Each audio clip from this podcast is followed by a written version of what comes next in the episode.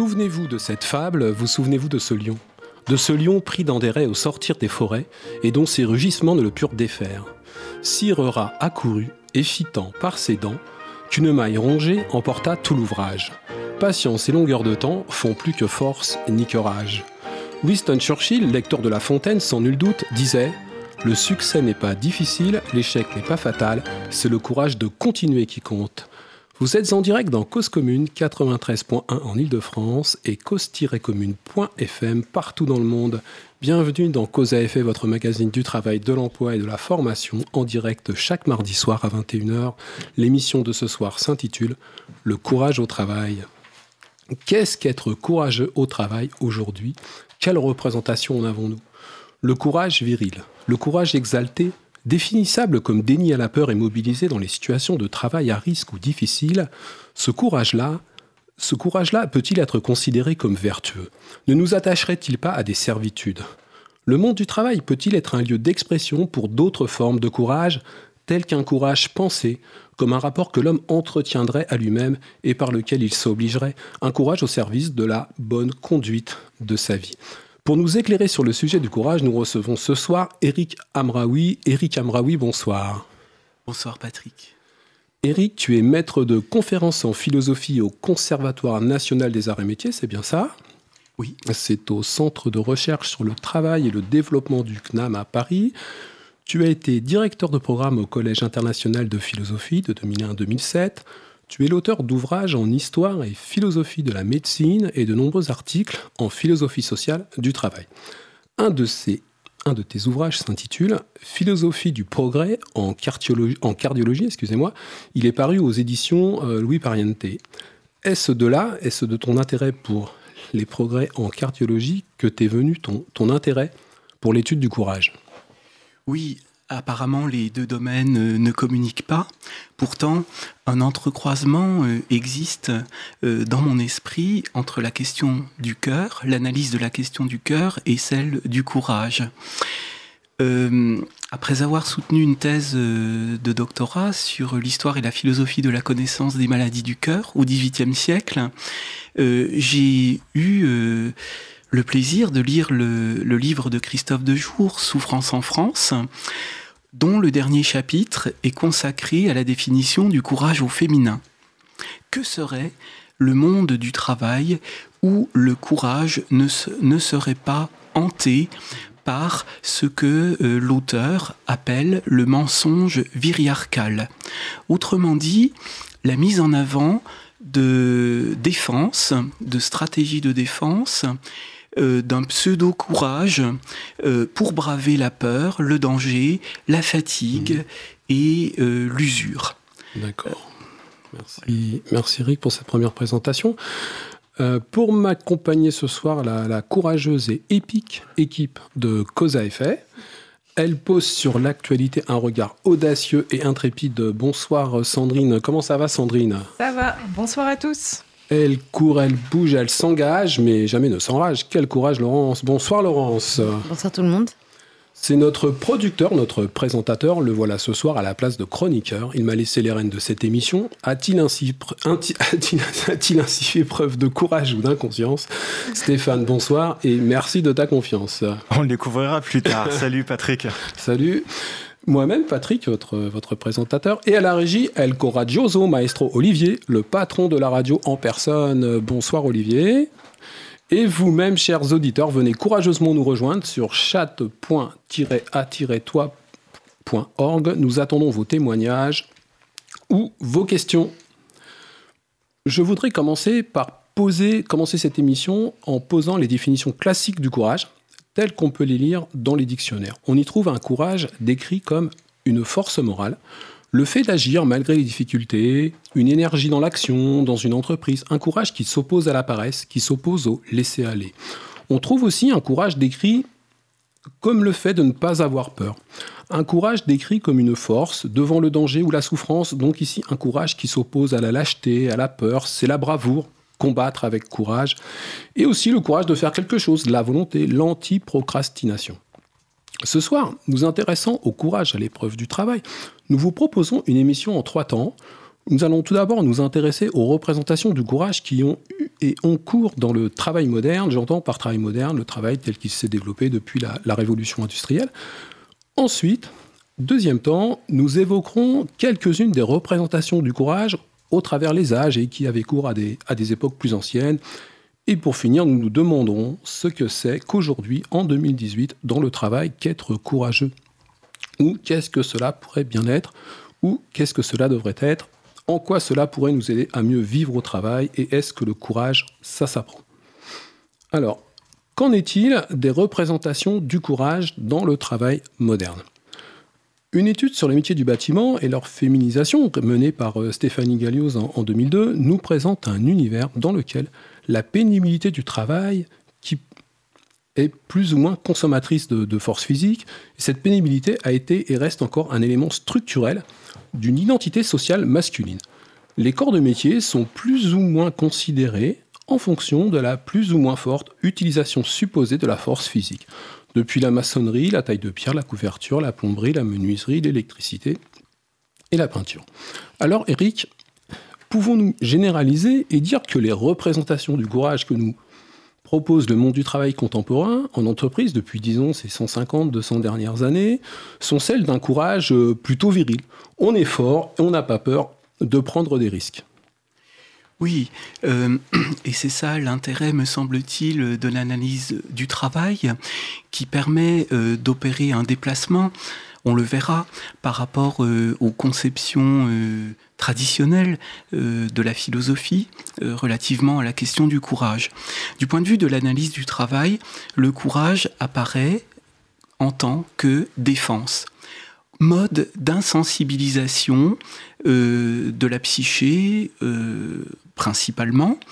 Et on pourrait ainsi opposer ce courage insensible au courage sensible promu par les philosophes depuis Platon, de Platon à Spinoza notamment, mais au-delà, au-delà. Qu'est-ce qu'on peut entendre par un, travail qui neutralise la psyché, si, j'ai bien compris euh, la, terminologie? Euh, En fait, on a un, un courage qui va m'empêcher de... De quoi? Oui, de réagir, d'être affecté euh, mm. par, euh, par le monde, par le pathos. Mm. Euh, dans son livre, Christophe de Jour évoque le conflit entre les rationalités pathiques, éthiques et logiques. Euh, je suis euh, requis de licencier euh, un collègue, un ou plusieurs collègues.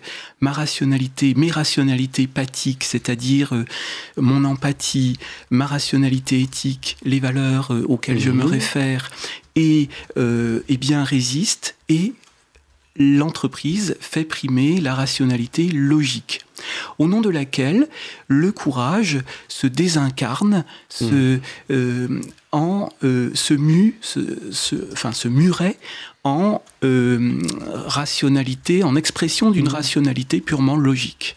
Oui, donc, donc en fait, c'est n'est pas mon courage. Et on me donne un courage, là, sur mesure, dont il faut que je m'empare et que je dois, je dois utiliser. je dois agir contre mes valeurs une prescription mm. qui va à l'encontre. Euh, voilà. Alors, ça, c'est où euh, nous en sommes en lisant euh, le livre de Christophe Dejour, qui a marqué quand même les esprits, et auquel s'ajoute la question d'une redéfinition euh, de perspective. Euh, ne pourrait-on pas voir les choses autrement? Réintroduire le sensible dans mmh. l'économie de la rationalité économique. Alors comment on fait? Comment je... Alors, comment ça peut fonctionner? Il me semble que ce n'est pas en se référant aux valeurs, que je viens de citer, ou à la vertu. C'est-à-dire aux conceptions du courage en tant que vertu que se faisaient les philosophes et qui ne sont pas exemptes, ces conceptions, euh, de rapport à ce que j'appellerais une, insensibilisation. Le courage dans la tradition philosophique est pensé sur un modèle viril. Le courage, c'est l'Andrea, Il y a un impensé euh, fondamental euh, lié à cet aspect qui constitue à mes yeux une vulnérabilité, entre guillemets, euh, du, de la notion de courage, enfin de l'usage de la notion de courage. Un impensé, qu'est-ce qu'on n'a pas pensé exactement Eh bien qu'en en faisant une vertu, on l'éloigne également de la vie. La vertu, c'est une euh, recherche de coïncidence, de correspondance à un devoir-être, à un idéal.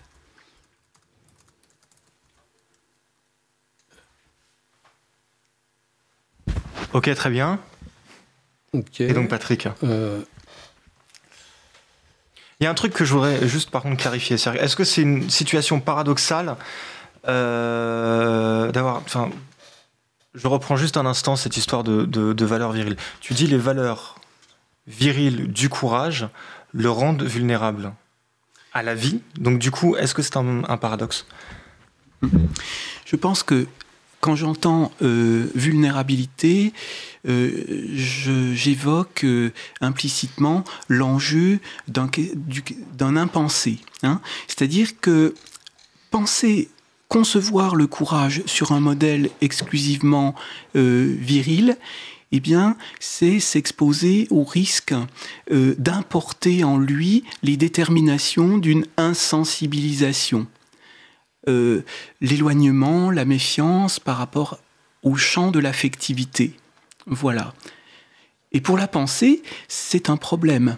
Euh, parce que euh, il me semble que chez les philosophes même existe une brèche, une voie ouverte à un ensemble de mésusages du courage, hein, de mésusages logiques et rationnels dont euh, la réalité de l'entreprise euh, nous donne mains exemples.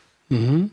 Alors quand on me souhaite bon courage dans, mon travail, quand on me dit, euh, quand on souhaite à quelqu'un bon courage, en fait, qu'est-ce qu'on lui souhaite? On lui souhaite de, on lui souhaite pas vraiment de, de, travailler selon, selon, selon ses valeurs, on va plutôt lui souhaiter en fait de travailler selon une tâche qui lui est prescrite. Donc on va lui souhaiter quoi?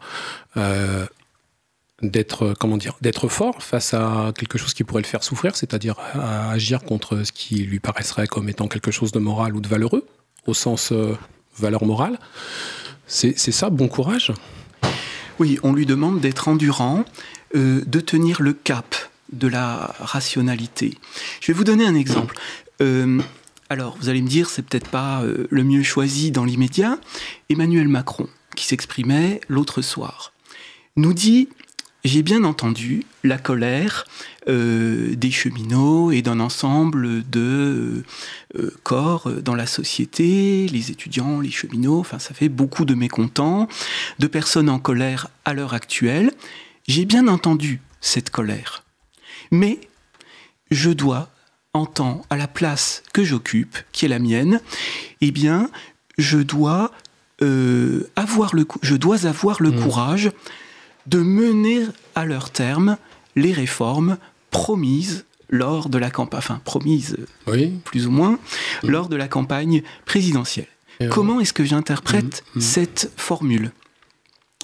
Le courage, dans la tradition philosophique, eh bien, il est un mixte, une contradiction entre la colère, l'ardeur, euh, et ce que les Grecs appelaient le thumos.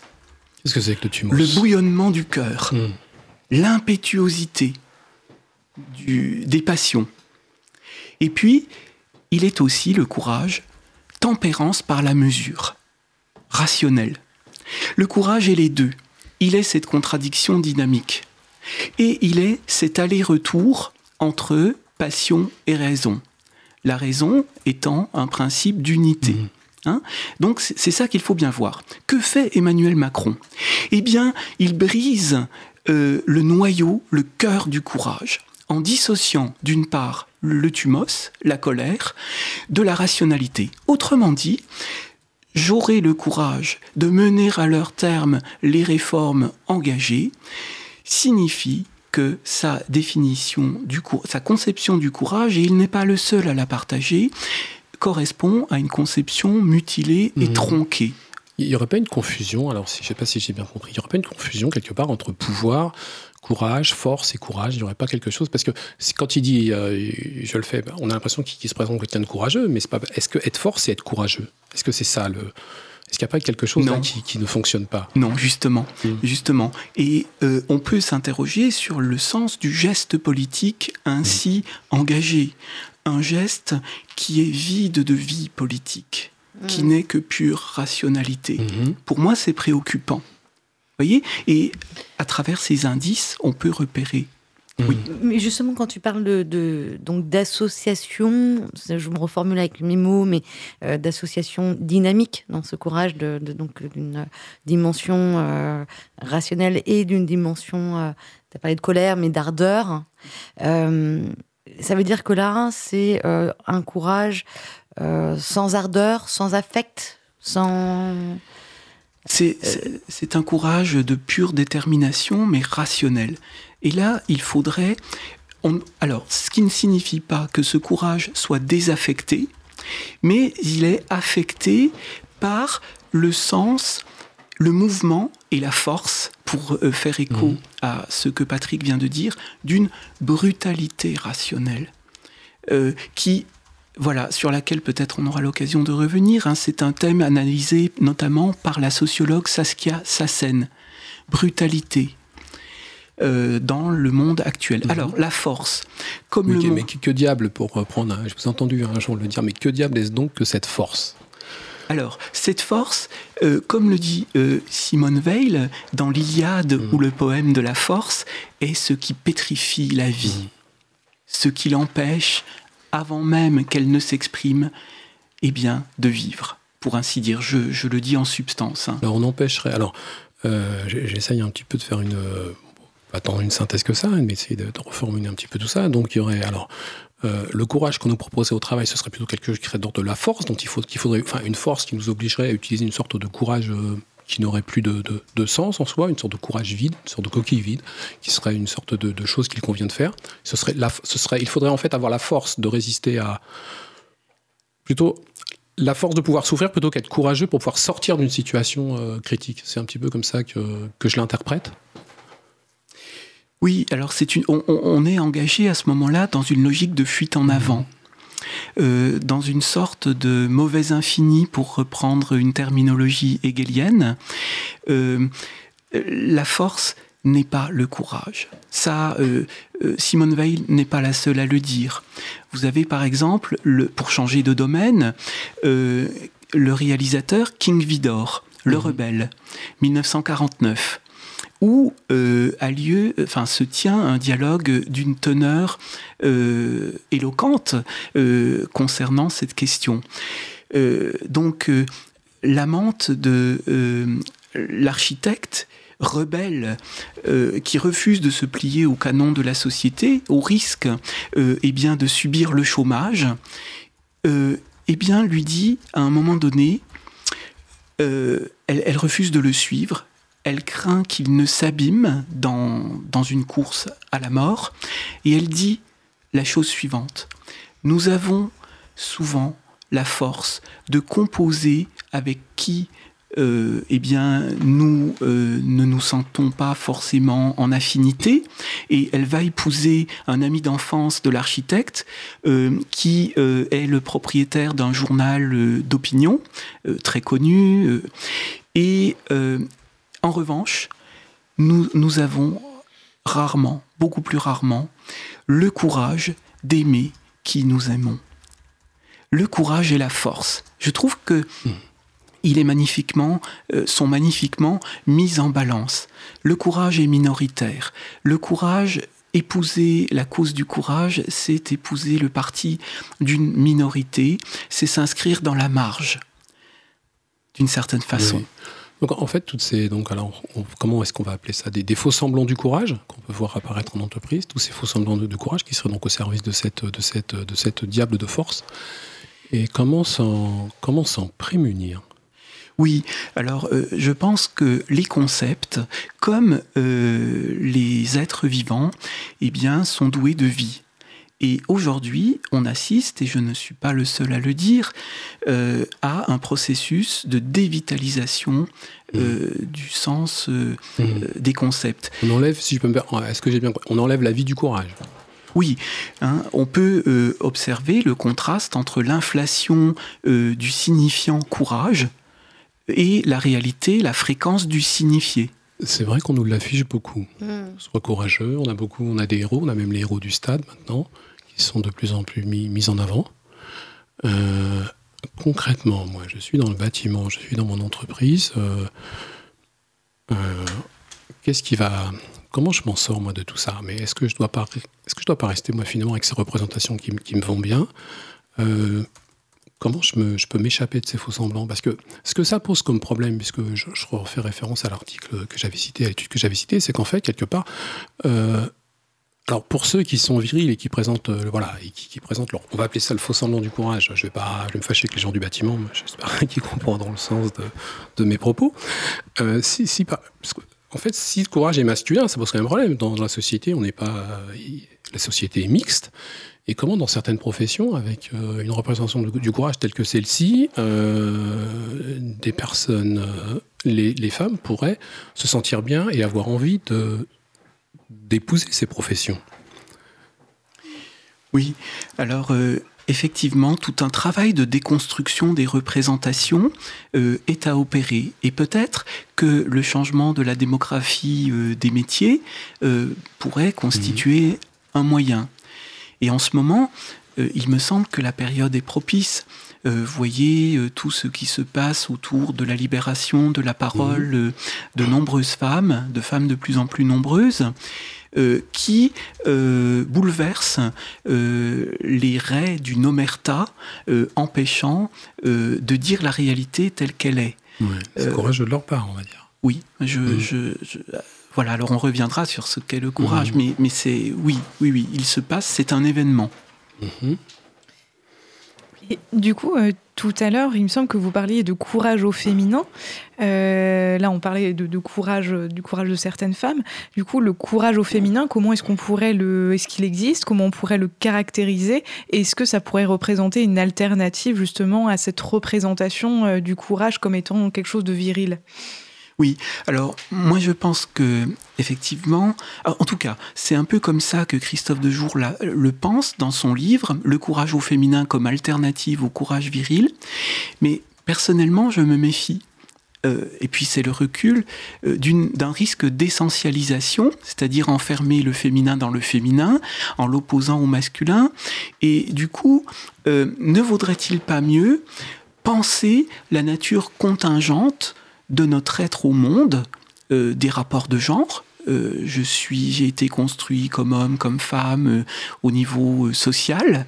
eh bien, dépasser cette contingence et essayer d'échanger, de partager, d'opérer ce que Rancière appelle un partage du sensible, un partage d'expérience entre euh, eh bien, ce que vivent, ce que sont amenés à vivre les femmes et les hommes euh, dans le cours de leurs expériences professionnelles.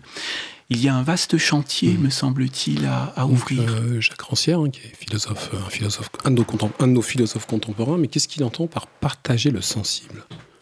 Partager le sensible, c'est recréer ou créer ou recréer les conditions d'un monde commun. Mmh. Euh, de, de, la vie, euh, d'expériences euh, communes, et le travail pouvait en mmh. être une, avec toutes les, toutes les difficultés que je mmh. viens de, de, pointer. Mmh. La logique d'individualisation de la performance, mise en place dans les années 1990, empêche le travail de plus en plus de constituer ce creuset d'expériences communes de tracer sa route quelque part ben, de, D'associer travail et politique, de vivre le travail comme expérience politique mmh. d'abord. Hein, il, me semble que Rancière, quelque part, disait ou avait écrit plutôt que travailler, c'était comme creuser un sillon dans le présent. Oui, absolument. Mais creuser un sillon dans le présent, c'est en s'inscrivant dans une continuité mmh. générative mmh.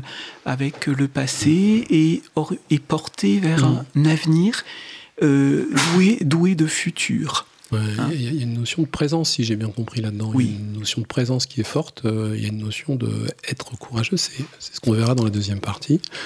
Ça peut aussi être là, être présent, être à ce qu'on fait. Euh, on approche de la fin de, cette première partie et je voulais savoir, Stéphane, ce que tu avais inspiré le sujet de l'émission du jour.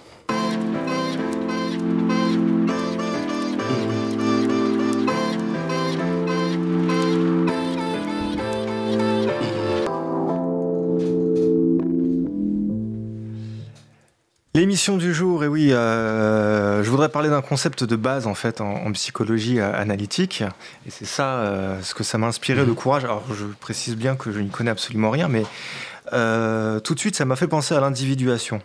Alors, juste pour mettre un peu de, cadre, Carl Gustav Jung, qui est un psychologue suisse, pour lui, l'idée d'individuation, c'est la prise de conscience de soi en tant qu'individu. c'est un terme un peu, un peu barbare. Euh, c'est le moment où on se distingue d'un objet, ou généralement de l'autre. Mais euh, c'est un peu ce qu'on retrouve dans le travail. Hein. En fait, pour aller euh, et pas faire de, Wikipédia et, être bien concret, en fait, le projet, c'est un, objet en soi. C'est-à-dire que, vous savez, ce sont ces moments où on vous dit, dis donc, le projet, il est en retard. Bah non, je suis pas en retard. Non, mais je n'ai pas dit que tu étais en retard. Mais le projet que tu pilotes, il est en retard mais je ne te permets pas, je ne suis jamais en retard, etc. etc. Euh, en fait, au même titre que l'enfant fait une confusion entre lui et son doudou, le collaborateur fait une confusion entre lui et son travail. Du latin confusare, le con veut dire avec. Donc fusion avec. Alors l'individuation, c'est une confusion avec son travail. Oui, dans, un certain nombre d'acceptations. Et euh, cette confusion est particulièrement prégnante chez le demandeur d'emploi, en fait. Hein. La recherche d'emploi, c'est un projet en soi. Et c'est un travail. Et lorsqu'on présente son CV à un recruteur, il voit le CV comme un tableau Excel avec des critères, des indicateurs, etc., etc. Est-ce qu'il habite loin ou pas, jeune ou pas, compétent ou pas, dernière expérience, proche ou pas, etc. Mais le demandeur d'emploi, dans son CV, il voit un parcours de vie, un arrêt de ses études, euh, c'est une grossesse par exemple, une période sans emploi, bah, ça peut être un déménagement imprévu, un drame familial et, et ainsi de suite. Donc lorsqu'il se voit refuser un poste, il le vit d'autant plus difficilement qu'il y fait une confusion entre le projet professionnel et son parcours de vie, remettant en cause jusqu'à sa place dans la société, son rapport à l'autre, etc.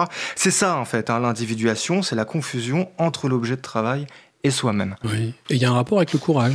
Ah, carrément. Dans mon cas, je suis allé rechercher cette individuation pour produire l'émission de radio que les éditeurs écoutent là actuellement, lorsqu'il a fallu la lancer il y a quelques mois. Alors effectivement, l'individuation, ça implique de, de, mettre des émotions dans son travail qui peuvent être euh, euh, dévastatrices, mais c'est aussi un outil puissant. C'est aussi pour ça que le travail sera toujours un objet profondément humain. Mais bref, oui, je me suis appuyé sur l'individuation pour produire cette émission de radio. J'ai fait particulièrement attention à l'incarner, à la porter, plus que je ne l'aurais fait en fait pour un projet, euh, un projet quelconque, un travail ordinaire avec lequel, par déformation, j'ai plutôt tendance à prendre beaucoup de mmh. recul. effectivement, effectivement, on sait mieux créer le travail quand on en détient les codes. Mais le rapport avec le courage? Ouais, j'y viens. Euh, nous ne sommes pas des, professionnels de la radio, donc si nous voulons être efficaces, nous devons apprendre. Et euh, on n'est peut-être pas doué en radio, mais apprendre, ça pour le coup, nous, nous savons très bien le faire. Pour être cohérent avec ce que nous portons, nous faisons attention à ne pas rester dans notre zone de confort, car nous savons que c'est ça qui fait l'expérience. Aussi, quelques mois avant même le lancement de l'émission, j'avais proposé aux chroniqueurs de prendre ma place et devenir à leur tour animateur pour générer de l'expérience, remettre en cause les pratiques. Et c'est un courage double, tout tel que je le perçois, bien sûr, et euh, j'y vois là aucune force, mais euh, c'est un courage double, à la fois la peur de perdre ce que l'on a individué, ce que l'on a confondu dans nous-mêmes, et à la fois la peur de se confronter à quelque chose de nouveau. En l'occurrence, la manière de faire de quelqu'un d'autre, qui est déjà une remise en cause de sa manière de faire à soi. Donc je leur dis plus simplement. Ouais, s'il te plaît. En échangeant ma place avec quelqu'un d'autre, j'ai peur de ne plus faire ce que je fais et j'ai peur de le voir faire différemment. Donc que ce soit la peur du vide ou la peur de quelque chose de nouveau, dans les deux cas, le courage, c'est faire face à l'inconnu ce qui pose beaucoup de questions. Qu'est-ce que rien, par exemple? Je serais curieux de le savoir. Et, euh, et apprendre, c'est justement accepter cet inconnu. Donc, je viens juste de découvrir que mon métier de formateur, c'est de rendre les gens courageux d'une certaine sorte. Merci, Eric Amraoui. Est-ce que tu as un petit mot pour conclure? Oui, allez, pour conclure, j'ai un peu la maladie du syncrétisme. Alors j'aimerais bien conclure sur une référence culturelle. Il y a une BD qui est formidable euh, des années 90 qui a porté mon adolescence et qui s'appelle Canardo. Euh, c'est une BD sur un genre d'inspecteur Colombo, mais euh, anti-héros. C'est dessiné par Benoît Socal. Alors, je vous invite à, le découvrir si vous ne connaissez pas. Quand on a abordé le thème de cette émission, j'ai tout de suite pensé à son premier tome de Canardo qui s'appelle Le Chien debout. Et Benoît Socal fait dire à son personnage, c'est dans un, un phylactère, donc le chien debout en question, euh, qui dit Le lâche, c'est celui qui a peur avant, le courageux, c'est celui qui a peur pendant, et le téméraire, c'est celui qui a peur après. Moi, j'ai peur tout le temps, en fait, je suis juste un couillon qui fonce. L'individuation, c'est ce que chacun fait de lui pour les autres. Merci Stéphane. Veux-tu vraiment savoir, Stéphane, à propos de ces rides sur mon visage? Eh bien, chacune d'elles témoigne de toutes les erreurs que j'ai dû faire pour trouver du courage.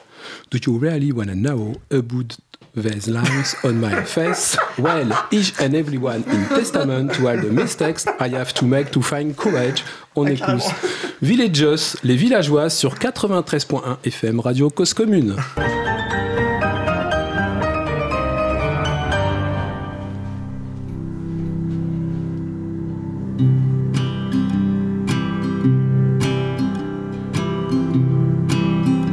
Cause Commune 93.1 La voix des possibles. It took a little time to get where I wanted. It took a little time to get free. It took a little time to be honest. Time to be me. I took a little lover, but then we parted. It took a little time to get over this. And from time to time, I get heavy hearted,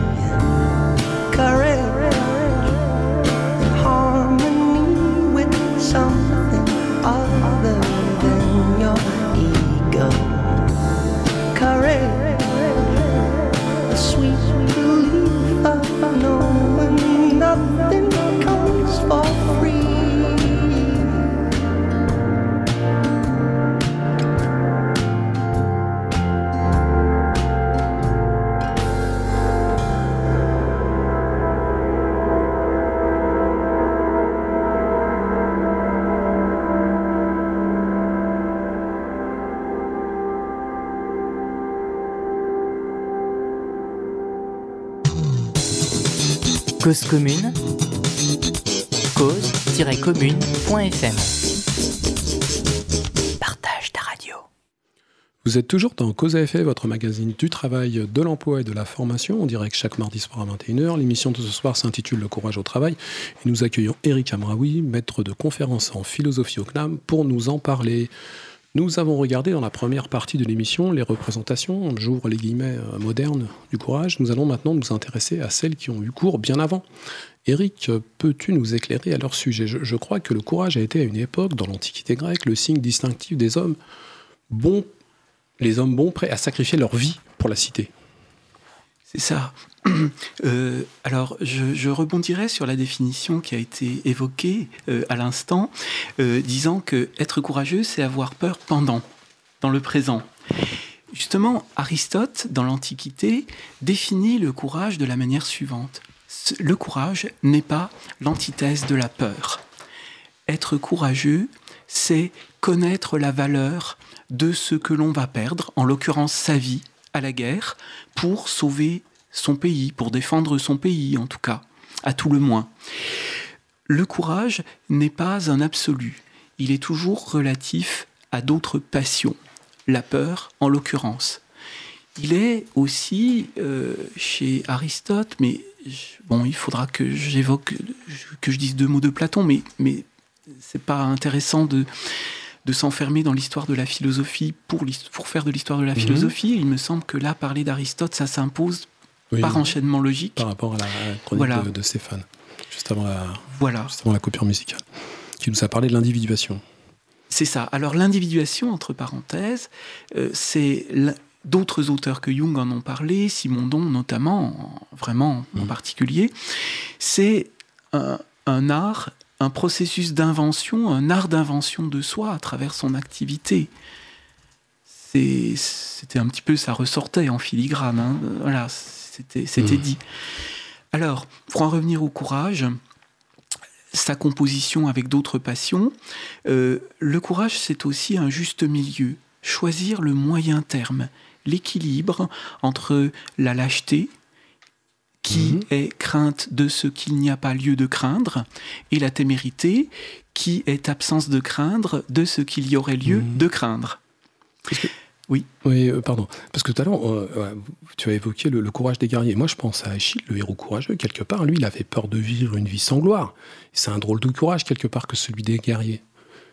Ils, ils sont. Euh, en fait, ils ont, ils, quelque part, ils vont à la mort parce qu'ils ont peur de vivre quelque chose qui serait pas glorieux. Donc, quelque part, ça peut, on, on pourrait l'assimiler quasiment à une peur de vivre. Et je me dis, le courage des guerriers, est-ce que c'est vraiment ça, le, le, vrai courage? Oui. Alors. Euh est-ce un courage euh, pensable en un sens mmh. politique? Ce courage euh, valorisé euh, dans l'éthique à Nicomaque, dans, dans plusieurs textes de l'Antiquité, enfin chez Platon, chez Aristote, mmh. c'est un courage héroïque. Le courage du héros ne correspond pas à la figure moderne du courage. Mmh. le héros est, est, agit solitairement agit seul face mmh. au destin, face à l'adversité, face à l'ennemi, euh, alors que euh, l'homme courageux euh, des temps modernes, notamment chez Spinoza, eh bien, n'agit qu'en composition avec mmh. autrui. Alors il faudrait revenir sur la définition spinoziste du courage, mmh. mais voilà. D'accord. Bah, on pourrait peut-être aborder la définition spinoziste dans le courant de cette émission. Euh, il y a quelque chose que je voulais évoquer aussi, parce qu'on part d'Achille, donc le héros courageux, on a le courage des guerriers, ensuite il me semble que Platon, euh, lui, il a quelque part moralisé le courage. En fait, la, victoire, en fait, ensuite, c'était sur soi qu'il s'agissait de, l'obtenir. J'essaye en fait de remonter le fil jusqu'au concept contemporain du, courage. Oui, alors euh, Platon, c'est une figure du courage très enfin une définition du courage bon, plusieurs définitions du courage en fait. Le courage est une science pour Platon. Mmh. Il n'est pas seulement une vertu. Oui, c'est une science. Hein Alors la, la, science du courage. Voilà. Il est à la fois objet euh, de pratique, de praxis et de... Enfin, Qu'est-ce que c'est que la praxis? C'est une, une action Mmh. Hein, vertueuse. Mmh. Il est praxis vertueuse. Alors c'est un peu anachronique de parler comme ça parce que le mot est, est employé plus tard, mais une action vertueuse. Mmh. Et euh, il est également euh, science. science euh, du bien, du beau, du juste. Il, il est à ce titre une compétence, Oui. le courage. hein. Et il est une détermination sensible. Le courage, c'est aussi euh, revêt aussi chez Platon une fonction de veille, euh, de comment dire, au niveau de la gestion de l'économie des passions, Mhm. Je, je, Hein ouais, je prends garde à, à agir avec tempérance. à agir avec tempérance. Voilà, Euh, à éviter l'ubris, Mhm. la démesure. Est-ce que ça peut pas me, me désensibiliser? Parce que tout à l'heure, on parlait de d'une sorte de, de lien aussi vers, vers le monde sensible. Si Platon reste trop dans le monde des idées, enfin il n'est pas là, on, on pourra l'inviter à une prochaine émission. Mais s'il reste trop dans le monde des idées, euh, est-ce qu'il va pas justement, lui, comme on parlait tout à l'heure, euh, nous produire une sorte de courage euh, qui serait vide? Euh, dans la République, alors Platon ou Platon compare la cité au corps humain, le cœur, justement, joue euh, le rôle, occupe la fonction Mhm. euh, de la pratique du courage. hein. il tempère, euh, comment dire, les appétits du corps venant Mhm. d'autres parties et euh, il régit euh, le fonctionnement du corps selon un principe d'équilibre. là, là aussi, hein, de justice. Il a, Platon emploie le terme justice. Est-ce qu'il y a un lien Le courage est un arbitre. Et est-ce que ça peut nous aider à comprendre la notion de thumos qui a été évoquée tout à l'heure ou Oui, pas? Absolument. je suis à côté du... Non, non, absolument. Mm. Euh, dans le corps, euh, tel que le conçoit Platon, euh, au sens politique, eh bien, circulent des euh, flux passionnels, Mm. euh, donc allant de l'affectivité vers la raison. Mm. Et la raison, en fait, tente à donner une unité à ces flux passionnels, à ce tumulte passionnel. D'accord. Euh, parce qu'à un certain moment, euh, quand, je, continue, je vais continuer à monter dans le temps, on va pas explorer l'ensemble des, théories et concepts du courage, mais j'ai l'impression qu'à un certain moment, on a assisté à une sorte de renversement du, concept de courage. Alors beaucoup plus tard, euh, puisque tout à l'heure j'évoquais l'ère industrielle, on va, se mettre un petit peu avant la, le travail moderne, on va se mettre à l'époque du, de Hume, de Smith, d'Adam Smith, et j'ai l'impression qu'à un moment, il y a eu un renversement, c'est-à-dire qu'on est passé à une sorte de... On a parlé du courage des guerriers, le courage de sacrifier sa vie sur les champs de bataille, etc. Si je pousse à l'extrême, euh, on est maintenant passé à un raisonnement qui serait du type un courage de ne pas se suicider face aux difficultés. On serait passé en fait de, de- la notion d'avoir du courage à une euh, notion de garder le courage.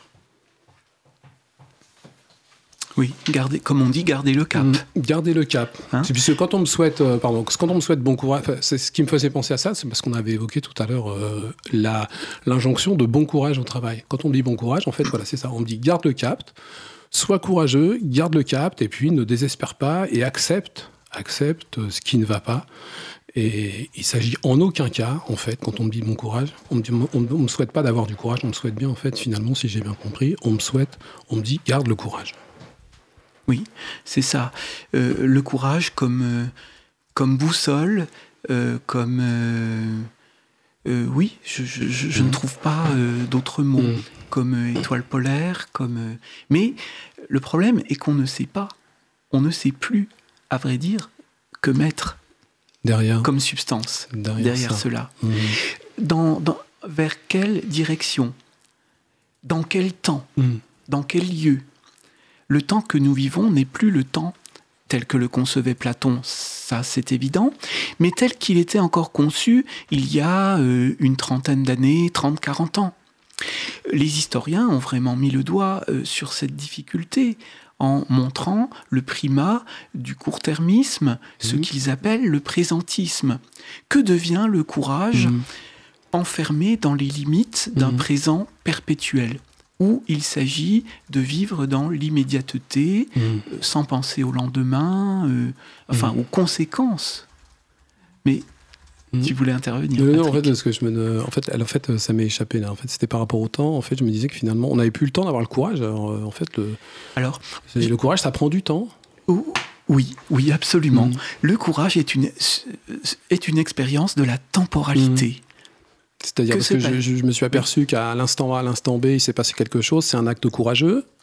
Euh, ce serait intéressant qu'on. Le courage, le, cou- Mm. le courage se prépare, Mm, plus ou moins consciemment. mm, Euh, un travail de sensibilité, de réceptivité euh, à ce qui se passe dans le monde, autour de soi, en soi, est nécessaire pour, en certaines circonstances, agir comme on dit courageusement.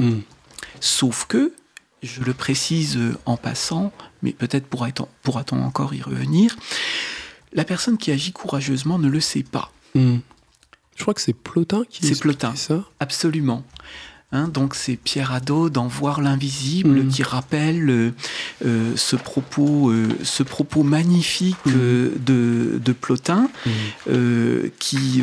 Oui, qui expliquait que oui, voilà. la personne qui est courageuse en fait se voit pas être être courageuse. Mais je vais vous laisser citer le. Je vais te laisser citer. Oui. Alors, Mais, ouais, du coup, je voulais juste Oui. rebondir sur ce que euh, tu disais par rapport au fait que le courage, c'est une expérience de la temporalité. Et du coup, le fait qu'on n'est pas. C'est une valeur, entre guillemets, le courage qu'on met parfois un petit peu de côté. Est-ce que c'est parce que le courage ne produit pas d'effet immédiat?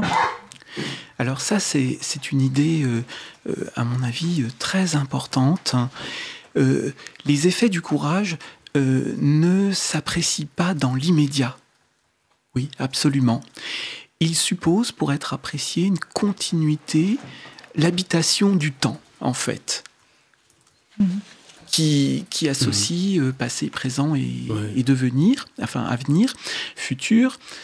Euh, et non euh, l'enfermement, l'incarcération dans Mhm. un présent euh, perpétuel. On peut dire que ouais, le courage colle pas avec ce, colle pas avec notre époque. hein. Ça, Il- Il est, il est structurellement Ouais. difficile Mhm. à, à Mhm. vivre comme expérience. Oui, mais justement, tout à l'heure, tu parlais de, des, annonces politiques d'Emmanuel Macron et, de façon générale, hein, enfin, tous les politiques qui disent ayons le courage maintenant de faire ces réformes justement en pour l'avenir en fait. Donc c'est-à-dire qu'ils font appel à cette idée de courage d'aujour- d'aujourd'hui pour euh, l'avenir. Et euh, voilà, donc Oui, euh, ça peut paraître paradoxal parce que je viens de dire que notre époque vit enfermée dans le présent oui. et or les, nos responsables politiques ne cessent d'invoquer l'avenir, les géné- des générations futures. Ce que j'ajouterais, pour que les choses soient bien, bien précises, précisées, c'est que cet avenir est taillé sur mesure à ce présent. Mhm. Ce n'est pas un avenir à- à- doué d'un devenir, porteur d'un devenir. Quel est cet avenir? C'est la réduction de la dette au sens, euh, comment dire, euh, interétatique et, et subjectif. Il Il faut bien. que tu nous expliques, s'il te plaît, Eric. Oui. La dette interétactique et subjective. Alors la dette que les États Mm. euh, ont contractée euh, les uns envers les autres et surtout envers les marchés, Mm. les marchés financiers, et dont le service euh, eh bien, euh, l'accroît, cette dette, considérablement. Ce qui Mhm. fait que la perspective d'un remboursement de cette dette Mhm. est complètement irréaliste. Mhm. Mais c'est ce qu'on nous présente comme avenir. Voilà, l'avenir, c'est rembourser la dette pour euh, rendre euh, plus enviable euh, la vie de nos, de nos descendants.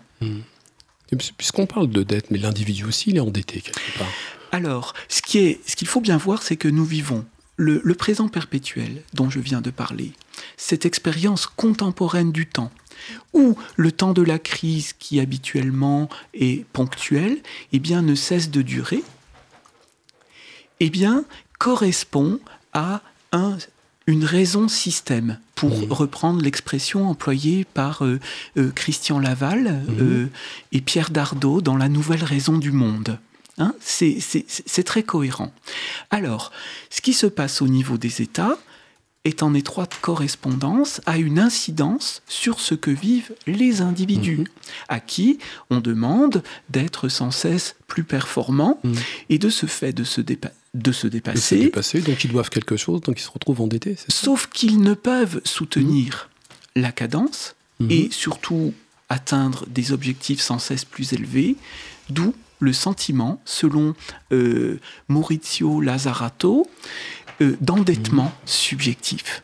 D'accord. Mm. Donc ce qu'il faut bien voir, c'est que c'est ça, c'est cette correspondance. Et, et dans le même temps, on invoque quand même, il y a une sorte d'injonction euh, permanente, enfin con- euh, contingente, au courage justement, euh, permanent. C'est-à-dire, euh, Oui. C'est-à-dire, euh, au présent, il faut être en permanence finalement courageux et euh, en permanence, il va falloir faire preuve de courage pour rembourser la dette, etc. En tout cas, pour faire tous les sacrifices qu'il faut. Pour, euh, c'est ça le discours quand même. C'est ça. Et vous voyez à quel point euh, tout, tout ce qui relève d'une quête, d'une logique de quête de la sensibilité est étouffé par cela. Moi, je pense que nous sommes dans une époque de virilisation absolue des esprits. Que euh, la pensée du sensible euh, a peu de chance, Mhm. euh, pour l'instant, pour l'instant, euh, eh bien, de, de faire entendre sa Oui, oui. partition. Mais ça me fait penser aussi à. Parce que c'est peut-être pas si récent que ça, parce que moi je repense à, à Hume, philosophe du 18e, donc c'est pas d'aujourd'hui, euh, qui disait, dans, je ne sais plus quel ouvrage, je l'avoue, que le courage est la vertu des peuples non civilisés. Pour lui, c'est la vertu de ceux qui n'ont pas éprouvé les avantages qui accompagnent la bienfaisance, la justice et les, vertus sociales. On se retrouve dans un système en fait qui commence à se rationaliser et qui dit que dans ce système qui se rationalise, tout sera déjà correctement mis en place, si je peux m'exprimer ainsi. Et finalement, le courage, euh, c'est quelque chose en fait dont vous n'aurez plus l'utilité. Le courage, c'est pour les barbares. Le courage serait obsolète, alors selon, Oui, selon, Hume. selon Hume. Alors je n'ai je n'ai pas lu, je ne vois pas euh, à quel texte. hein, euh, je ne sais Mhm. pas si c'est dans l'enquête euh, euh, sur la théorie des passions. euh, Mhm. Je ne vois pas a priori, mais soit prenons l'idée au pied de la lettre. euh, le courage serait un vêtement. Euh, une peau euh, animale euh, endossée par l'humanité archaïque euh, dont l'homme civilisé qui ne rien faire d'autre que se battre. n'aurait plus, n'aurait plus besoin. Euh, alors je pense que, à tout le moins, mais il faudrait lire euh, Mhm. cette, euh, en, en contexte Oui, cette idée. Je- certainement. je- J'avoue ne pas pouvoir euh, Mhm. en, en dire plus euh, sous peine de risquer de schématiser la pensée de, De Hume. Hume. Ok. Je vais vous. Dites-moi, Laurence.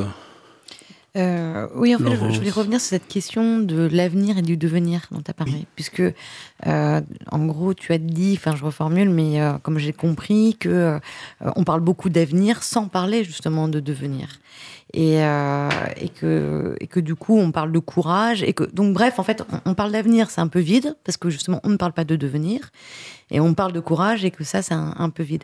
Donc là, j'ai j'ai deux questions. C'est euh, est-ce qu'il n'y a pas quand même aujourd'hui euh, des signaux qui montrent que euh, justement on arrive un petit peu à bout de souffle de ce, de ce discours toujours identique, renouvelé, et qu'il n'y a pas des volontés quand même, même si elles sont pas majoritaires, mais de d'avoir de créer, de devenir, de resituer les choses dans une perspective temporelle un peu plus longue, de plus long terme, et, euh, et aussi, est-ce que tu l'as dit tout à l'heure, euh, est-ce que c'est pas une façon de se réapproprier justement euh, la substance de, de ces mots-là, quoi, comme euh, bah, de voilà les mots devenir, les mots euh, de courage, euh, voilà.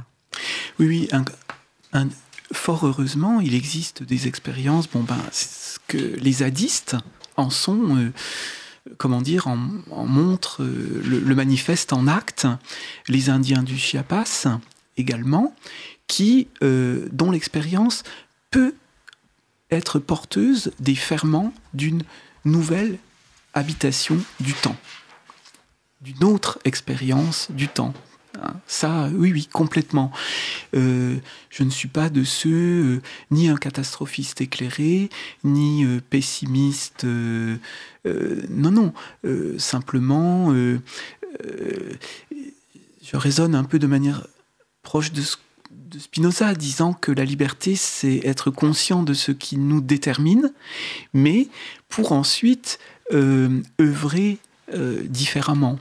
Mhm. Et oui, oui, il y a des creusets d'invention de possibles. En fait, les zadistes, les Indiens du Chiapas et bien d'autres expériences dont on parle peu dans les médias sont des creusets d'invention du possible.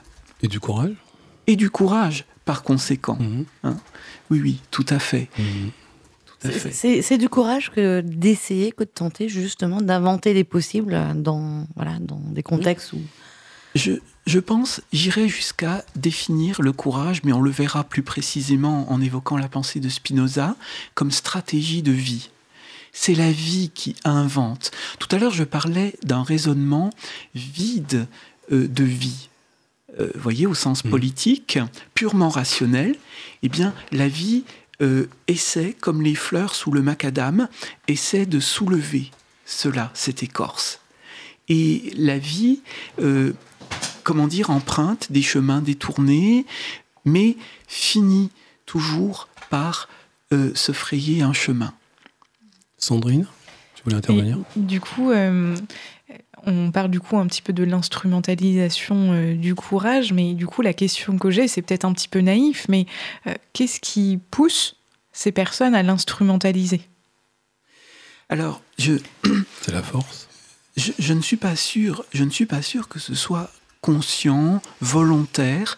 Ces personnes inscrivent leur action dans un processus, une logique euh, valorisante pour elles, euh, dans laquelle elles ont développé, pour laquelle elles ont développé des compétences. Donc, euh, il n'y a pas vraiment, à mes yeux, d'instrumentalisation. Mais leur action renvoie à un phénomène que décrit magnifiquement Albert Cohen dans Belle du Seigneur, dans chapitre 35, où il dit que euh, le culte de la force, eh bien, est en fait la réalité que voile l'expression des bons sentiments chez celles et ceux qui peuvent se permettre Mhm. De le faire. Autrement dit, qui disposent du pouvoir économique, culturel, financier, Mhm. etc. Le courage est leur ennemi, quelque part, en fait. Enfin, le courage des autres. Si le courage des autres pourrait être l'ennemi de ces gens-là, Ils pourraient. donc c'est peut-être pour ça ils en ont peut-être un petit peu peur, finalement. Peut-être qu'ils en- il y a peut-être ils en sont ils en sont peut-être un petit peu conscients quand même. Mais c'est peut-être aussi parce que il y hum, je suis pas totalement d'accord avec le fait que c'est quelque chose d'inconscient. Je pense qu'il y a peut-être un calcul derrière et que justement, ils l'instrumentalisent parce que justement, ils ont un gain derrière. Ils y gagnent quelque chose. Ils profitent de ce système. Ils profitent d'un système que Marx, dans ses essais de philosophie, euh, euh, définit en un sens quasi alchimique le pouvoir de l'argent, qui est capable de transformer la lâcheté en courage.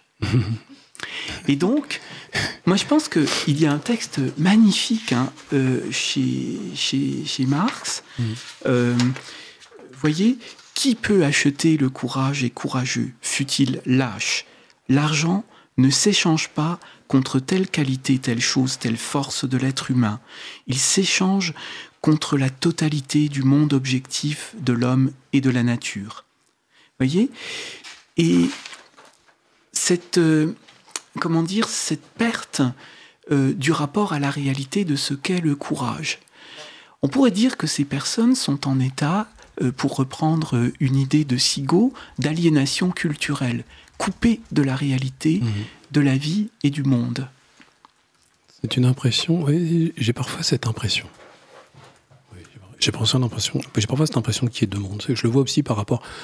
Bon, Je ne vais pas trop, trop m'attarder sur cette deuxième partie, mais parfois quand je vois aussi certaines euh, façons aussi, euh, certaines façons d'apprendre, ou ce qui peut nous être proposé comme système, quand je vois tout ce qui est euh, le développement de façon euh, outrancière de tout ce qui peut être numérique, numérisé, parfois je me demande s'il n'y a pas, si certaines personnes ne vivent pas dans une certaine illusion sans transition, merci pour cette question. Sans transition, on va passer à la chronique de Laurence.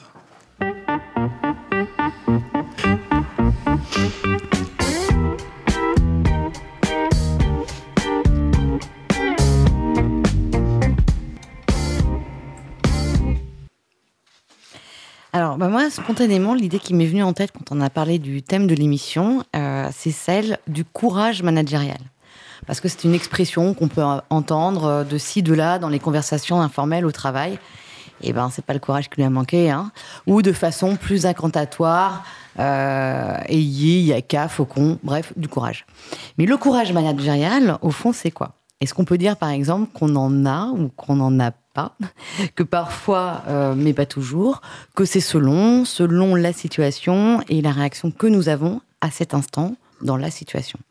Alors pour mieux comprendre ce que ce courage managérial signifie, j'ai fait une petite enquête auprès de personnes connues et inconnues que j'ai pu croiser dans mon travail ces derniers jours. Donc autant dire une démarche très scientifique. Deux remarques. La première, c'est que la définition spontanée varie d'une personne à l'autre. Et la deuxième, c'est que ça sent souvent le vécu. Alors, si j'ai tout bien compris, celui qui a du courage managérial, en résumé, c'est celui qui ne se range pas derrière l'avis de son grand chef, alors qu'en off, il t'a dit c'est vraiment bien ce que tu as fait. C'est celui qui parle avec franchise et qui n'esquive pas face à quelqu'un qui ne fait pas bien son boulot, euh, voilà, donc euh, là c'est aussi, euh, c'est vraiment bien ce que tu as fait. c'est celui qui te soutient dans ce que tu fais, dans tes choix et qui t'évite de devoir faire des choses pour hier, malgré les injonctions de plus haut qui ruissellent sur sa chemise. C'est celui qui t'impose le repos quand t'es mal en point alors qu'il est lui-même en pleine galère sur son projet et que toi, mais t'es prêt à rester. Et c'est enfin celui qui intervient en cas de conflit entre deux personnes ou au sein de l'équipe sans prétexter, euh, sans prétexter. Bon, non, mais sérieux, on est tous des adultes là quand même.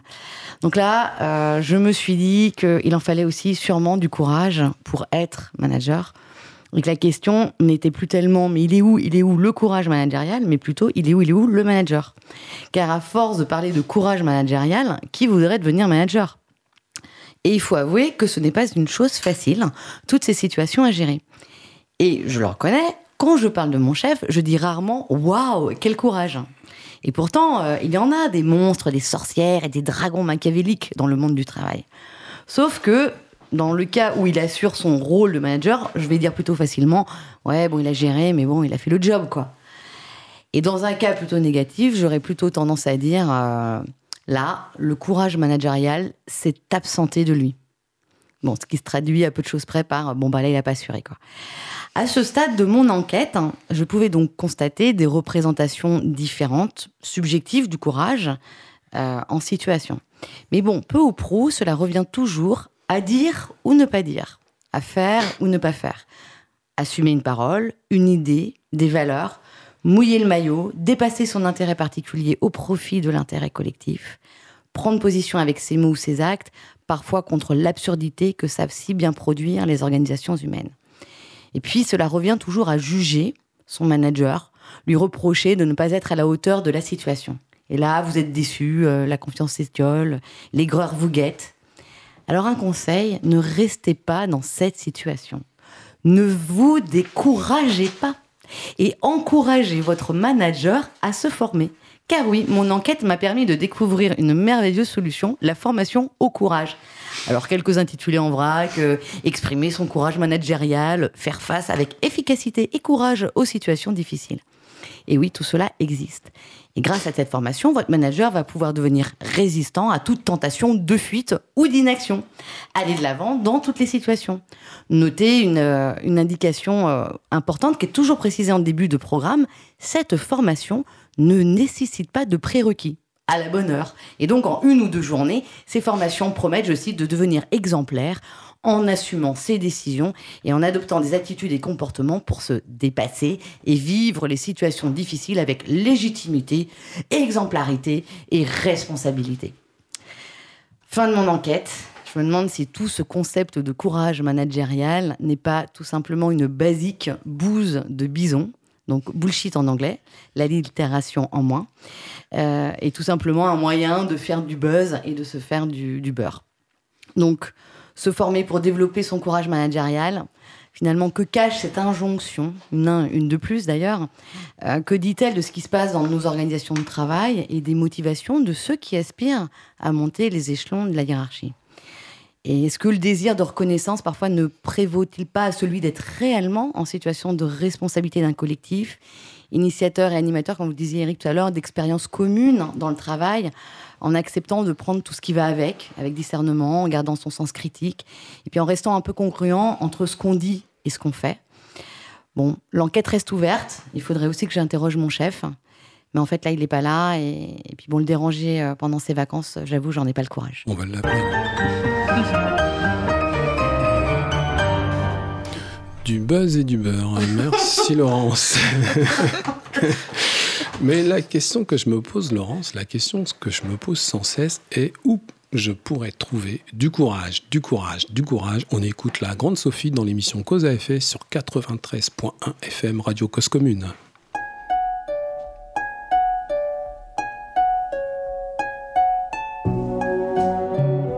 Cause commune 93.1 La voix des possibles. J'en connais qui tournent en rond ou qui longent les murs en comptant les saisons. J'en ai vu des dépourvus, des nouveaux départs qui ne mènent nulle part. Des guerriers à la télé, des héros dans ma salle à manger.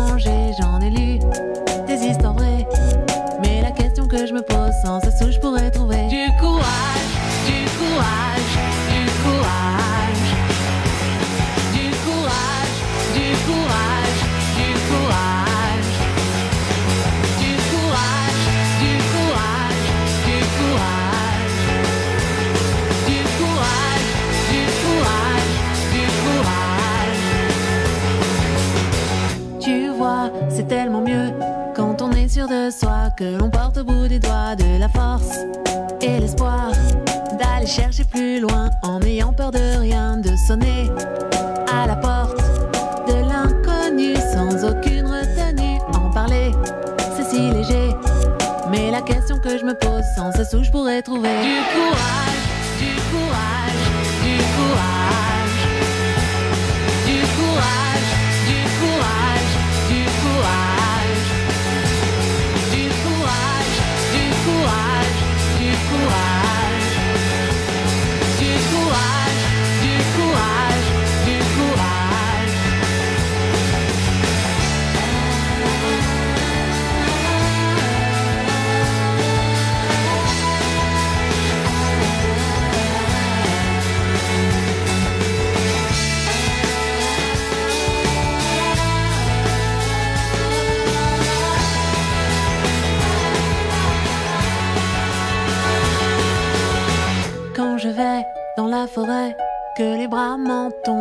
tombent comme le petit poussé des cailloux, j'en ai trouvé.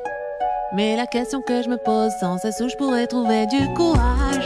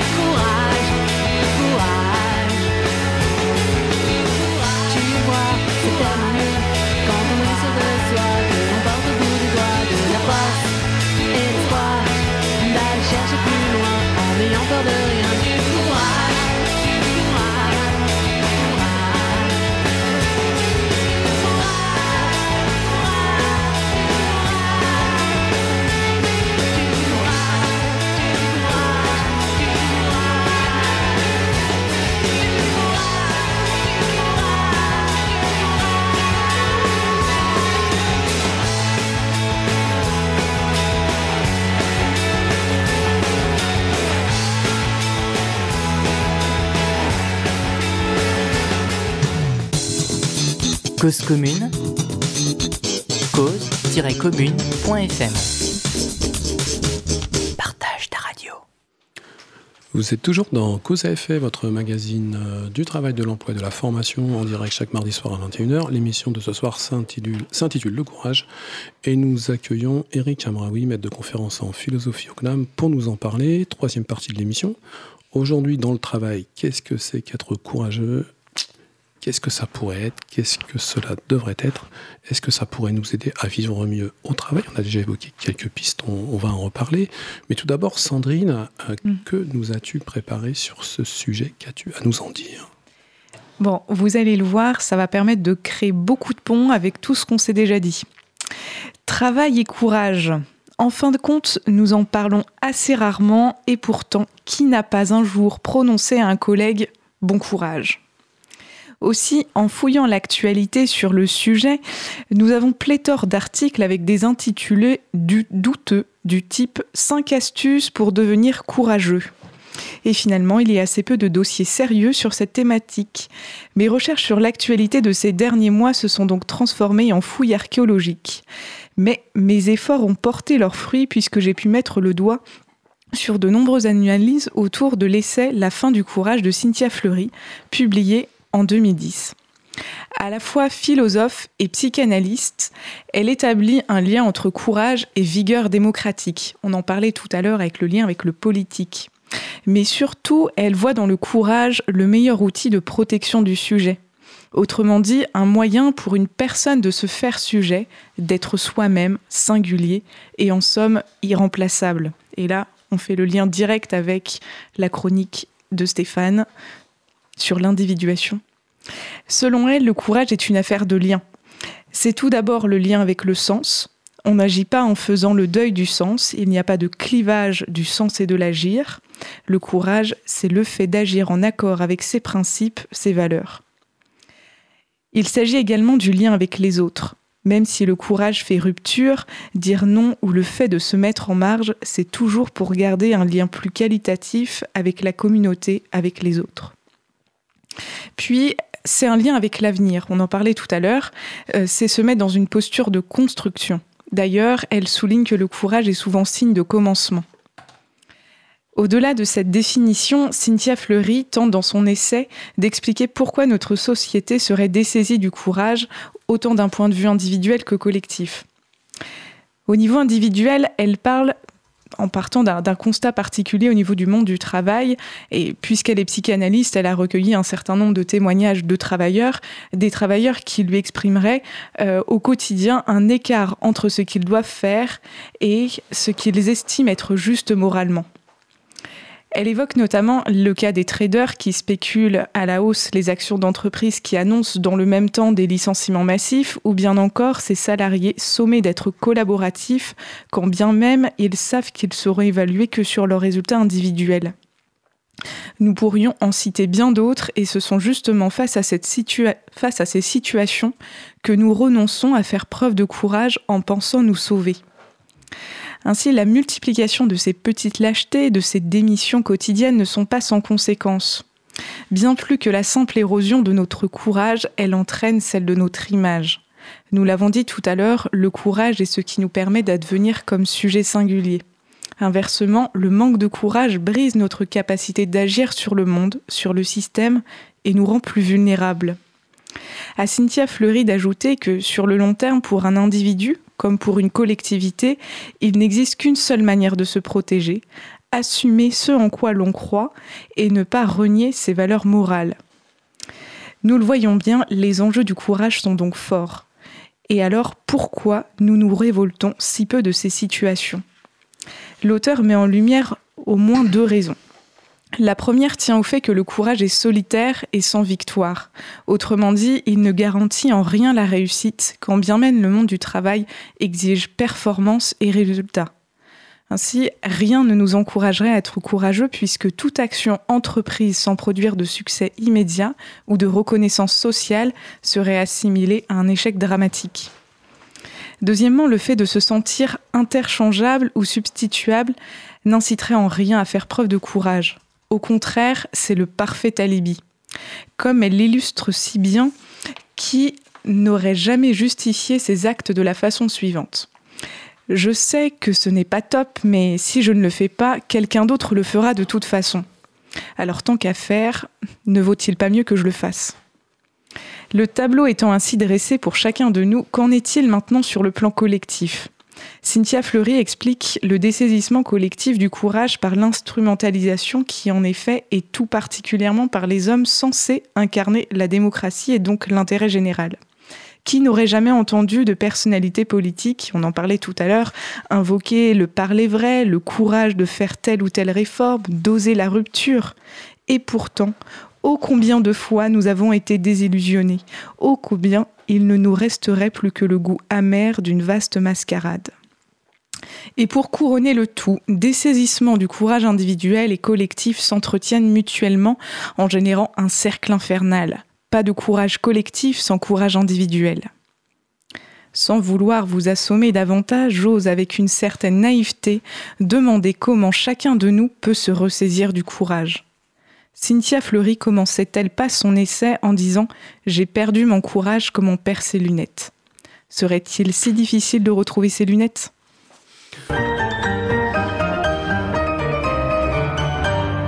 Merci Sandrine. J'ai perdu mon courage comme on perd ses lunettes. Euh, alors comment faire pour les retrouver? Eric, tu n'es pas opticien, tu es philosophe. Est-ce que tu peux tout de même nous aider?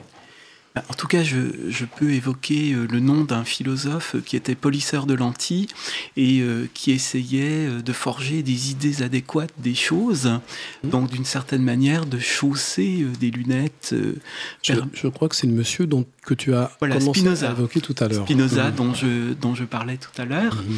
et euh, que, sauf erreur de ma part, euh, ne cite pas euh, Cynthia Fleury, C'est oui, c'est- une méprise de sa part. mais on, peut lui- on peut le lui pardonner.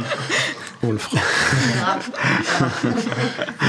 Alors, oui, donc Cynthia Fleury parle de dimension solitaire euh, du courage, euh, nocturne un peu, Mhm. euh, invisible.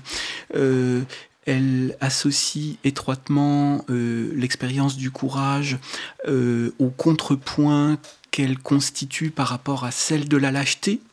Elle parle de la lâcheté, des lâchetés qu'elle a euh, euh, déplorées tout au long de, de- de- de sa vie. Alors, la, la perspective qu'ouvre Spinoza euh, est autre euh, que celle euh, d'entropie, de l'entropie démocratique que décrit euh, Cynthia Fleury. Elle est autre que celle selon laquelle le courage nous imposerait un épuisant effort de Sisyphe. Il est perpétuel recommencement, obligation de recommencement. hein, mais ça, c'est le courage présentiste aussi. Enfin, en Mhm. tout cas. Alors, pour Spinoza, il y a vraiment, euh, me semble-t-il, enfin, sa lecture offre des ressources pour penser le lien entre la dimension solitaire du courage et la dimension collective. Être courageux, c'est à la fois euh, persévérer dans son être, rechercher ce qui est utile, c'est-à-dire au sens de bon pour soi, mais en tant que bon, mais immédiatement en tant que bon pour autrui. Mhm. C'est pas bien ou mal, mais bon ou mauvais. Donc, je persévère avec fermeté, l'animositas dont parle Spinoza, et dans le même temps que j'ai en vue ce qui est bon pour autrui, utile. L'utile propre se rejoint l'utile commun. Et ça, Spinoza lui donne un nom, la générosité. C'est-à-dire désintéressé pour l'individu qui, qui agit de manière courageuse, en fait, si, si je comprends bien.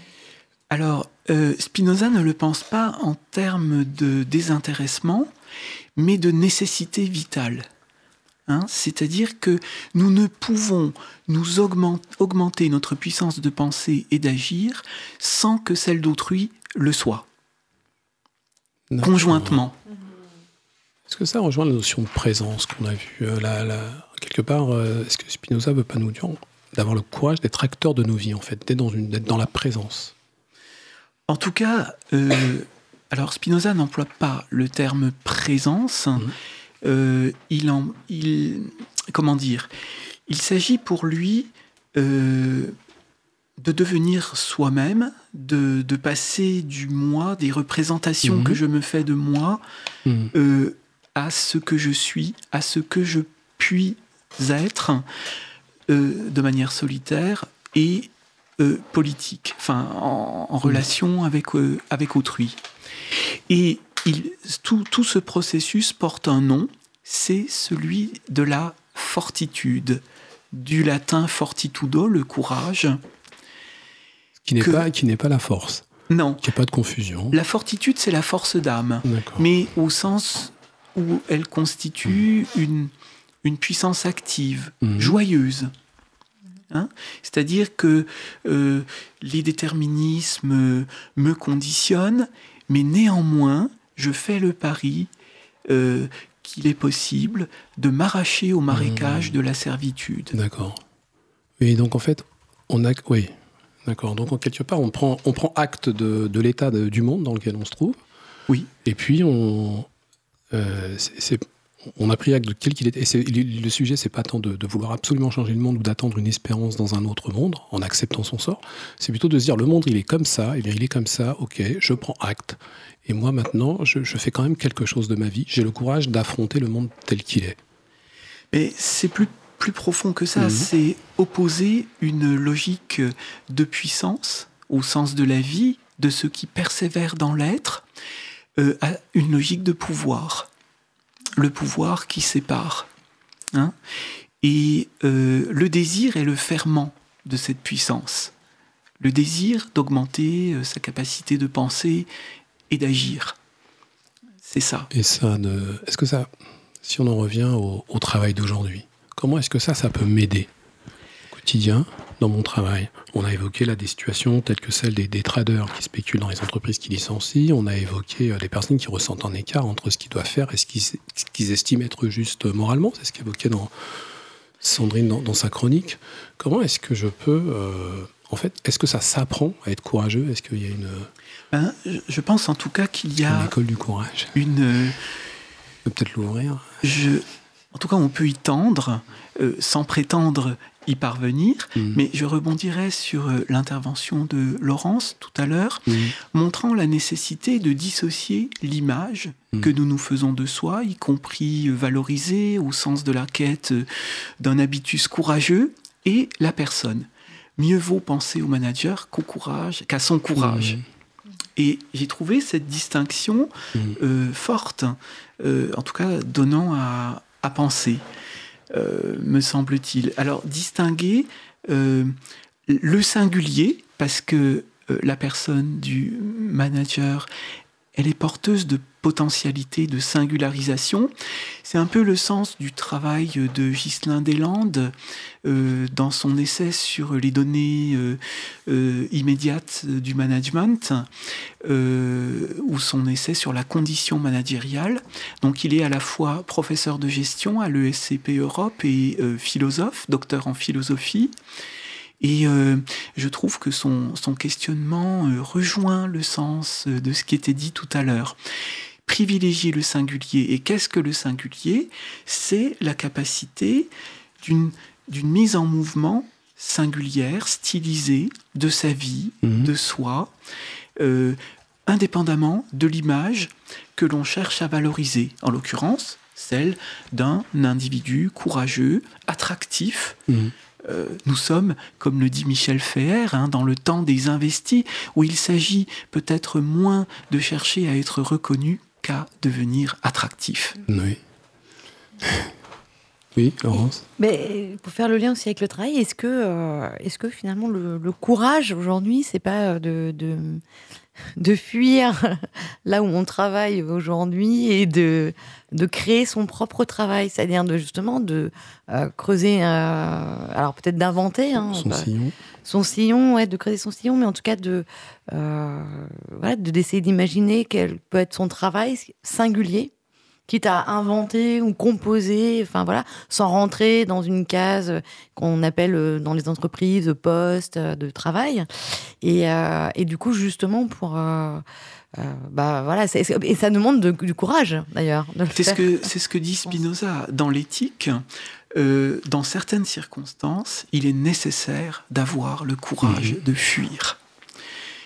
Des situations qui mettent en péril la persévérance dans mon être et, au-delà, ma santé, mon salut et ma vie. Donc euh, oui, moi je pense que c'est un chemin de vie euh, que celui de la puissance euh, de, vie, enfin de, de la persévérance dans l'être. Absolument, c'est une voie qui peut paraître l'exploration d'une dimension cachée du courage, en creux, négative, le courage de fuir. Mais justement, l'originalité de Spinoza, euh, c'est de montrer que euh, la fuite n'est pas nécessairement lâcheté. La fuite n'est pas lâcheté. Est-ce que c'est. Euh, on a aussi parlé tout à l'heure de la. Parce qu'on entend parler du courage comme une singularité, et puis on entend parler de courage individuel, de courage collectif, et de l'un ne pouvons pas aller sans l'autre. C'est un petit peu paradoxal. Euh, cette notion, en fait, je ne peux pas être courageux tout seul, mais en même temps, c'est un travail singulier. C'est un travail solitaire, mais euh, tout seul, euh, il n'a pas de sens sans collectivité. Ben, C'est-à-dire que dans la philosophie de Spinoza, chaque individu, euh, idéalement, euh, en recherchant, en persévérant dans son être, euh, se situe à l'articulation de l'individuel et du, du niveau individuel Mhm. et du niveau collectif. Alors après, on peut évidemment, et c'est légitime pour toute philosophie, on peut opérer la critique euh, de cette manière de voir, euh, mais euh, je la trouve, pour ma part, très, euh, très Mhm. riche en, en ressources de, de pensée de, de l'actualité. D'accord. Est-ce que ce sera notre. Est-ce qu'on va prendre le courage de conclure là-dessus, cette émission Le temps. Parce que... difficile. Est-ce que, tu veux rajouter quelque chose, Eric? Euh, je rajouterais simplement qu'aujourd'hui, l'époque a inventé un autre rapport à la mort. Euh, mais ça, euh, la vitalité au travail, la, la valorisation de l'augmentation de sa, va- de sa vitalité joue contre l'affirmation de la vie, la persévérance euh, tranquille dans l'être, et que nous vivons, me semble-t-il, une séquence historique inédite à, à, ce, à ce niveau. Merci. Merci, Eric. Euh, C'était. C'était Cause à effet, le magazine du travail, de l'emploi et de la formation, une émission Cause commune sur 93.1, avec la participation régulière de Laurence, Sandrine, Patrick, votre animateur pour ce soir, et de Stéphane, votre présentateur habituel, qui reprend les rênes de son émission de la semaine prochaine, sans oublier Maestro Olivier Grieco à la régie, et avec la participation exception- exceptionnelle d'Éric Amraoui. Eric, merci infiniment. Philosophe, docteur en philosophie, maître de conférence en philosophie au Conservatoire national des arts et métiers. Merci beaucoup Eric. Nous nous retrouvons comme chaque semaine mardi prochain. Nous recevrons Didier Demazière, directeur de recherche au CNRS, pour nous parler de la place du chômeur dans la société. Si l'émission, si l'émission vous a plu, elle continue sur Internet. Retrouvez les références et le podcast sur le site. Il faut avoir du courage pour terminer. cause-commune.fm et pour nous soutenir sur les réseaux sociaux, nous vous invitons à commenter, liker, partager. On se quitte en musique avec Dominique A. Si seulement nous avions le courage des oiseaux qui chantent dans le vent glacé. Bonsoir à tous et bon courage.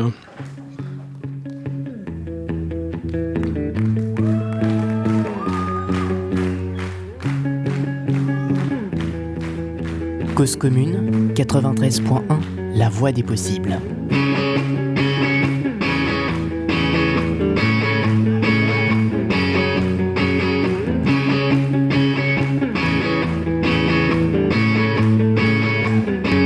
Dire que cette histoire finit mal, on n'imagine jamais très bien qu'une histoire puisse finir si mal quand elle a commencé si bien. On imagine pourtant très bien voir un jour les ondes aimées perdues quelque part dans le temps. Mille tristesses découlent de l'instant. Alors, qui sait ce qui nous passe en tête? Peut-être finissons-nous par nous lasser. Nous, avions le courage des oiseaux qui chantent dans le vent glacé. Tourne ton contre mon dos. Que vois-tu, je ne te vois plus. Si c'est ainsi qu'on continue, je ne donne pas cher de nos. Parfois, qui sait ce qui nous passe en tête. Peut-être finissons-nous par nous lasser. Si seulement nous, nous avions le courage des oiseaux qui chantent dans le vent glacé.